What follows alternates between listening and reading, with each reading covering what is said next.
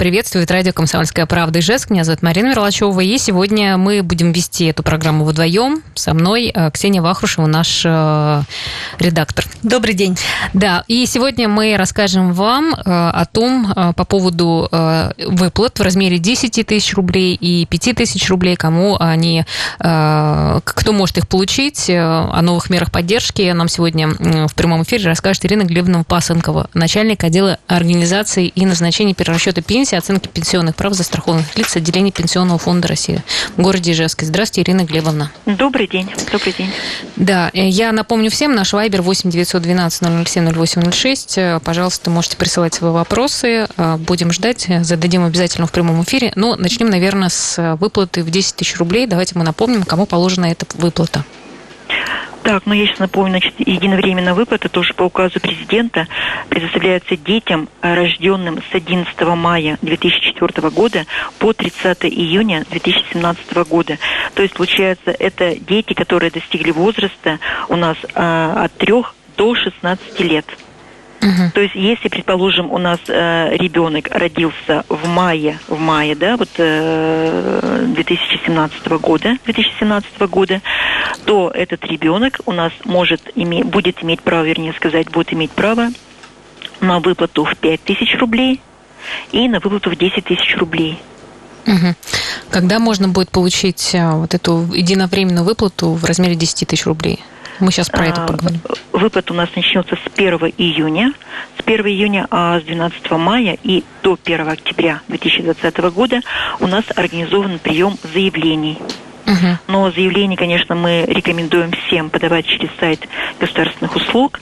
И у нас уже граждане активно пользуются. Мы даже уже производили опрос, то есть э, те граждане, которые получают непосредственно у нас уже какие-то выплаты, это может быть пенсия по потере кормильца, может быть повышенная базовая часть на ребенка. Мы, э, ну, просто обзвоном даже занимались. В принципе, граждане все знают, некоторые уже даже успели подать заявление.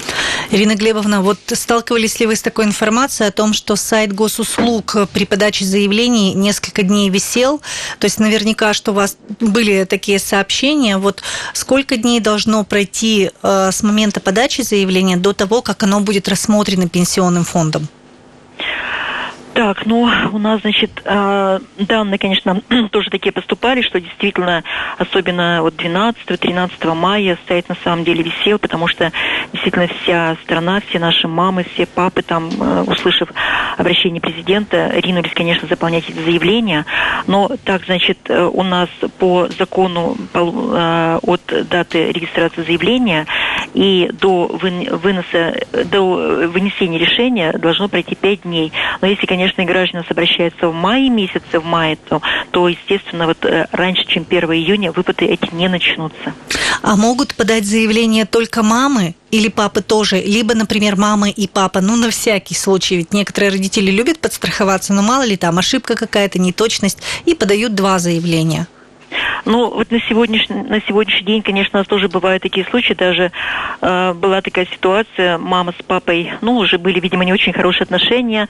Э, то есть мама с папой уже были практически в разводе, то есть еще не развелись, но уже были в разв... это уже на этой стадии были.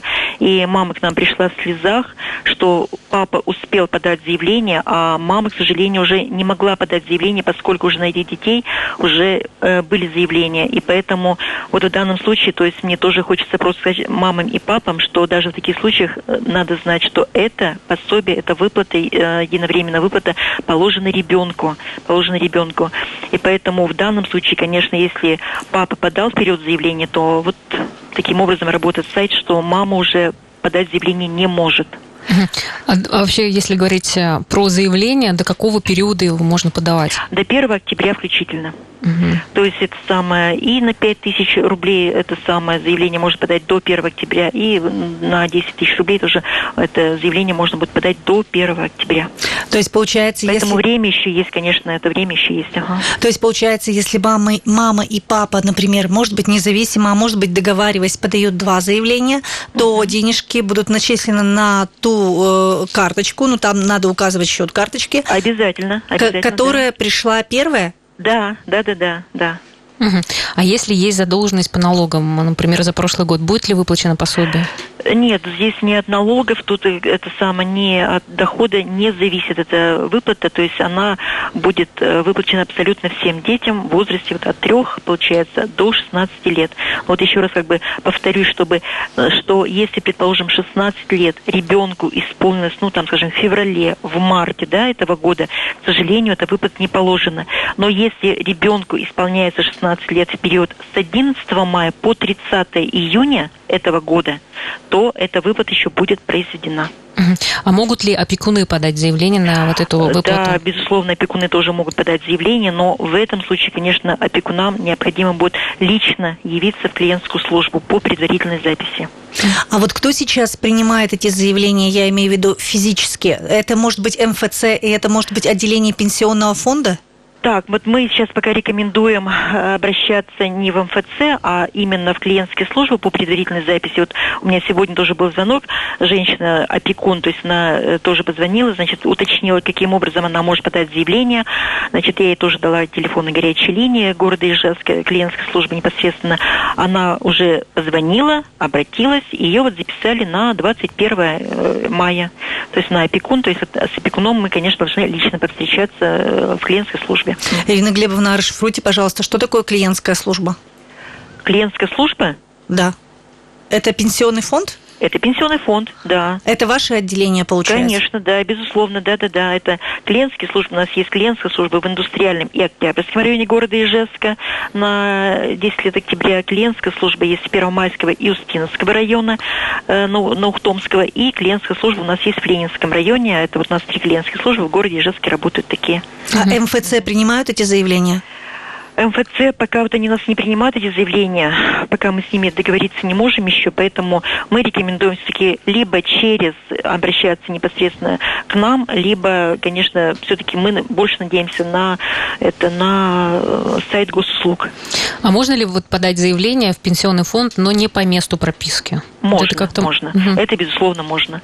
Это потому, что у нас сейчас это, в общем-то, мы заявление на, на назначение пенсии можем э, в любой клиентской службе подать, поэтому Поэтому здесь тоже можно в любой клиентской службе. Если гражданин, предположим, гражданин Российской Федерации, проживает он в Российской Федерации, и, ну, сейчас, может быть, не в Ижевске, а, ну, это может быть там где-то в другом городе, это, пожалуйста, можно подать. Ирина Глебовна, вот мы проговорили уже, здесь не учитывается при подаче заявления ни доход семьи, ни какие-то другие факторы. А есть вообще ограничения, кроме возраста ребенка, а, чтобы э, семья ну, не смогла получить эту выплату? Или здесь вообще, получается, никаких ограничений нет? Ну, здесь, конечно, если, предположим, ребенок не гражданин Российской Федерации, то права тоже нет. Если э, тоже семья проживает, хоть и граждане Российской Федерации проживают где-то за границей, за границей тоже права нет. То есть обязательно вот ограничения, да. ребенок должен быть гражданином Российской Федерации. Безусловно, Это обязательное да, условие. Да, да. Угу, угу, ну, а как э, да. человек узнает, что все одобрено, все хорошо, и он э, получит эту выплату? То есть... Э, ну, вот пока тоже у нас, говорю, видите, поскольку еще сама выплата не началась, то у нас вот все эти уведомления, они, ой, все эти заявления, да, они находятся в статусе рассмотрения. То есть, поскольку пока вот выплаты нет, то есть вот он даже может через сайт госуслуг посмотреть, что у него будет это заявление э, находиться на рассмотрении. А так можно, конечно, тоже посмотреть, э, если через госуслуги подано заявление, то э, на портале можно будет узнать о статусе его заявления. Если, значит, он обращается в клиентскую службу, то в этом случае уже мы, если, предположим, у гражданина вынесено решение о назначении 10 тысяч рублей, конечно, мы уже обзвон... звонить ему не будем, то есть тут в данном случае уже гражданин непосредственно может сам позвонить в клиентскую службу и уточнить, а, это одобрена ли ему э, эта сумма 10 тысяч рублей. Угу. Лена Глебовна, ага. вот у нас вопрос пришел. А, ребенку 14 лет, есть паспорт. Нужно ли подавать данный паспорт или все же свидетельство о рождении? Так, там идет привязка свидетельства о рождении. Угу, там есть... идет привязка именно к свидетельству о рождении, да. Угу. Поэтому надо свидетельство о рождении указывать. Ага. Ирина Глебовна, а есть ли какой-то телефон общий, например, какая-то прямая линия, если у людей возникают затруднения в связи с подачей заявления, ну, либо какие-то вопросы, нюансы возникают, вот куда-то, может быть, можно обратиться, чтобы уточнить это все?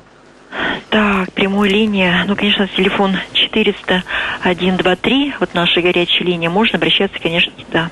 400 123. Ну да, и в случае, да, если, например, помните, мы говорили, люди могут сделать, э, правда, ошибку, э, вот как в этом случае? Так, вот я ищу вам там один телефончик 606 137. 606 137. Да, да, да, да. При заполнении э, заявления, если сделана ошибка, то что в этом случае делать? Так, при заполнении заявления, если человек допустил ошибку, то, э, конечно, по такому заявлению у нас решение будет отрицательное. Это э, у нас, э, как мы предполагаем, ну пока вот нам просто как бы теорию рассказали, что все заявления будут проходить э, проверку на уровне, на федеральном уровне. То есть там будут и актовые записи проверяться, там будут и мамы проверяться, там на факт лишения родительских прав, там, ну, либо папа, либо мама, там будет все проверяться на уровне федерации. Поэтому если в данном случае, получается, если гражданин сделал какую-то ошибку, какую-то ошибку, то это заявление, оно просто как бы останется нерассмотренным. И в этом случае, ну, надо будет повторное заявление подавать. Угу, то есть, как бы угу. человек будет, ему придет какое-то сообщение о том, что его заявление не принято. Да, да, да, да, да, да, да. Хорошо, мы продолжим нашу тему. У нас еще одна а, и один вопрос по поводу выплаты в 5000 рублей. Об этом а, после небольшой паузы а, встретимся. Да, мы поговорим в следующем отрезке. Пожалуйста, оставайтесь с нами. Наш телефон 94 50 94. Мы принимаем ваши звонки в эфире. Э, я напомню, наш вайбер 8 912 007 0806. Ждем ваших вопросов. А с нами сейчас на связи Ирина Глебовна Пасынкова, начальник отдела организации назначения перерасчета пенсии, оценки пенсионных прав застрахованных лиц отделения Пенсионного фонда России в городе Ижевске. Ирина Глебовна. Да, да. Да, у нас есть еще один вопрос на Вайбер. Здравствуйте, а, это от Инессы. Заявление на 10 тысяч подала 13 числа утром и до сих пор ожидает отправки. А кто отправил позже, у них уже в ПФР заявление. Почему вот такое может быть? И как в этом случае, что делать? Так, ну вот в этом случае, конечно, тут немножко от нас не зависит. То есть, ну, мы пока будем, наверное, ждать, скорее всего, то есть, когда оно поднимется у нас на федеральный уровень. То есть, пока давайте подождем. То есть девушки просто ну, оставить пока, да, это все без... Да, да, да, да. Это пока пусть она, конечно, тоже это самое, смотрит в этом личном кабинете, там какой статус его заявления, но пока надо, наверное, еще все-таки немножко подождать, потому что я говорю, что вот после заявления президента Российской Федерации но просто у нас на сайты пошло очень много обращений. Вполне возможно, что может какая-то очередность установлена, что-то еще. Вот пока даже не могу прокомментировать. Ирина Глебовна, вот мы переходим с вами сейчас э, к обсуждению второго вопроса. Это выплата в размере 5000 рублей. И здесь, мне кажется, важно подчеркнуть, в чем разница между 5000 рублей, которые президент э, гарантировал выплатить месяцем ранее. То есть просто мы уже говорили про предыдущие выплаты. Вот в чем разница? Можно объяснить это людям? Да, тут действительно тоже в соответствии с указом президента э, расширено право семей на ежемесячную выплату в 5000 рублей, э, которая э, с апреля по июнь представляется на детей до трех лет. Э, теперь эти средства могут получить не только семьи, имеющие право на материнский капитал, да, но и вообще все семьи, родившие или установившие первого ребенка с 1 апреля 2017 года. Вот я опять это прямо нужно вот это уточнить, это, э, услышать это, что с 1 апреля 2017 года и до 1 января 2020 года. То есть, То получается, все, все, ага, все, даже если они не получают материнский капитал. Совершенно верно. То есть это абсолютно все, и значит здесь также будет иметь право обратиться не только мама, но и папа. А вот эта, ежемес... Э, э, эта ежемесячная выплата, она положена на каждого ребенка, например, если... Ну, да, да, да, она положена есть... на каждого ребенка. Она положена на каждого ребенка, и, значит... То есть, если несколько это... человек, да, то получается... Да, совершенно верно. Если там двое детей, значит, 10 э, тысяч рублей, если трое детей и так далее. И причем, значит, у нас получается, что за этой выплатой также можно будет обратиться до 1 октября. И, как я уже говорила, что может обратиться и мама, и папа. У меня еще один есть вопрос про 10 тысяч. Задаю, да? Про 10 тысяч спрашивает Наталья. Подскажите, пожалуйста, подаю заявление на единовременную выплату в 10 тысяч рублей, выдает ошибку. Пожалуйста, проверьте информацию о детях. Информация о СНИЛС по указанным данным отсутствует. Проверяла не один раз. Вводила все данные вручную, а потом все равно это ошибка. Что делать? Ну, вот это тоже, наверное, скорее всего, еще не совсем до конца работает правильно. Ну, вот мы, знаете, э, кто-то рекомендовал тоже заводить СНИЛС не так, как у нас вот там через пробелы, да, вот кто-то э, там уже тоже, э, сами же клиенты рекомендовали заводить СНИЛС уже просто все цифры без пробелов. Может быть, еще такой вариант попробовать. Я хочу сказать про свой личный опыт. Дело в том, что когда так. я подавала заявление, у меня тоже была точно такая же ошибка по номеру снился. И вы знаете, я просто сделала несколько попыток, то есть прямо вот несколько раз заходишь на сайт госуслуги, снова все это заполняешь, и со второго или третьего раза, третьего раза а, да, система, да. Э, система приняла эти цифры, и она заработала. То есть мне кажется, что это просто дело вот э, именно в сайте госуслуг, потому что там идет э, наплыв большой очень людей, и поэтому происходит вот такой сбой. Да, и сами, Ксения, соглашусь, действительно у нас там сейчас, ну, действительно все стараются подать заявление, всем нужна эта выплата, и, конечно, хочется ее сразу получить 1 июня, поэтому, может быть... Попробовать может быть, просто еще раз, вот мой попозже, личный да. совет, угу. попробовать еще раз, потому что у меня тоже была такая ошибка, но в конце концов э, все получилось, просто надо еще раз попытаться. Или чуть попозже можно, да? Может быть, если Да, либо, наплыв... может быть, чуть попозже, да. Угу. Угу.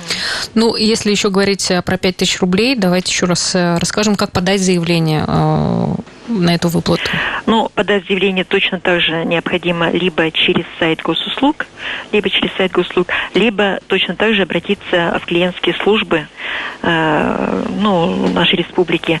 И причем, значит, я тоже еще раз хочу повторить, что опекунам, опекунам нужно будет предварительно записаться, но и остальным мамам, которые, предположим, если не смогут подать, если э, вот тоже были звонки, что особенно с удаленных районов нашей республики, что плохо работает интернет, нельзя поймать интернет. Э, но тоже, вот говорю, в этом случае уже необходимо по предварительной записи обратиться непосредственно уже в клиентскую службу наших управлений. Ирина Глебовна, а эта выплата, она будет э, также разовая или это э, ежемесячная выплата, которая будет вот прям каждый месяц регулярно выплачиваться на семью? Давайте еще раз проговорим этот момент. Ну, это будет выплата у нас, получается, видите, уже сейчас май месяц проходит, да, май месяц. Э, выплата, значит, у нас положена за, э, за период с апреля по июнь 2020 года. И вот если у нас э, граждане, которые имели право на МСК, подавали, предположим, заявление в июне, то, конечно, они получали эти денежки разово. То сейчас, предположим, если гражданин вот сейчас в мае обратится, то уже он э, должен сразу получить за э, апрель и май и потом еще за июнь. А если уже будет обращение в июне, то уже сразу за три месяца. То есть, получается, mm-hmm. эта выплата дается за три месяца, апрель, май, да. июнь. Да, да, да, да, да. Угу. да. да. И а, вот если, например, двое детей в возрасте до трех лет, нужно ли писать заявление на каждого ребенка? Нет, в данном случае мы заполняем только одно заявление. Потому что уже тоже есть такие случаи, э, ну вот это тоже уже были жалобы, что э, одно заявление на одного ребенка заполнила э, девушка молодая, а на второго уже опять-таки, видимо, таким образом вот построена работа сайта госуслуг, что она уже никак не могла заполнить второе заявление. Поэтому вот в данном случае мы уже рекомендуем, ну вот примем решение по первому ребенку и потом по второму ребенку это самое э, будем заполнять заявление. Но тут еще это уже, ну опять-таки мы просто сами думаем, возможно, может быть, если папа подаст, папа подаст вот на, на первого, если подала мама, предположим, а на второго подаст папа, но тоже вполне возможно, что заявления оба пройдут вот на каждого ребенка. Ирина Глеб... самое главное, угу. надо тоже и папа, и мама знать, что э, расчетный счет должен быть непосредственно, если подает папа, расчетный счет папы. Если подает мама, расчетный счет мамы. То есть потому разные приход... счета. Да, да, да, да, потому что уже приходит отказ. У нас даже вот сейчас э, сталкиваемся с такими ситуациями, что мама подала заявление на 5000 рублей, но это еще обладательница МСК, э, и указала вдруг ни с того ни с сего почему-то счет папы. Ну и пришел отказ. То есть тут четко, если мама подает, то свой расчетный счет. Если папа подает, то свой расчетный счет. Да, вот надо обратить внимание, уважаемым радиослушателям, на такие нюансы, э, чтобы при подаче э, все было заполнено верно и не было никаких ошибок. Да, да, да, да. Там тем более счета, там такие тоже очень... 20 не цифр. Да, 20 не цифр. цифры, к сожалению, поэтому тут уже надо быть очень внимательным. Ирина Глебовна, давайте еще раз повторим на всякий случай телефоны, э, на случай, если возникнут у людей какие-то вопросы куда они могут позвонить пенсионный фонд? Так, ну давайте вот телефончик, я говорила, 400 123, телефон горячей линии. Так. И телефончик вот 606 137. Угу. Угу. Хорошо. Спасибо. А так можно, конечно, обращаться непосредственно уже по телефону в клиентскую службу своего управления. Угу. Поэтому может... Хорошо, спасибо. Спасибо за полный ответ. Ирина Глебовна Пасынкова, начальник отдела организации назначения и перерасчета пенсии, оценки пенсионных прав застрахованных лиц отделения Пенсионного фонда России в городе Ижевске была с нами на связи. Мы продолжим буквально через некоторое время. Сейчас небольшая музыкальная пауза. Мы обязательно вернемся. Не переключайтесь.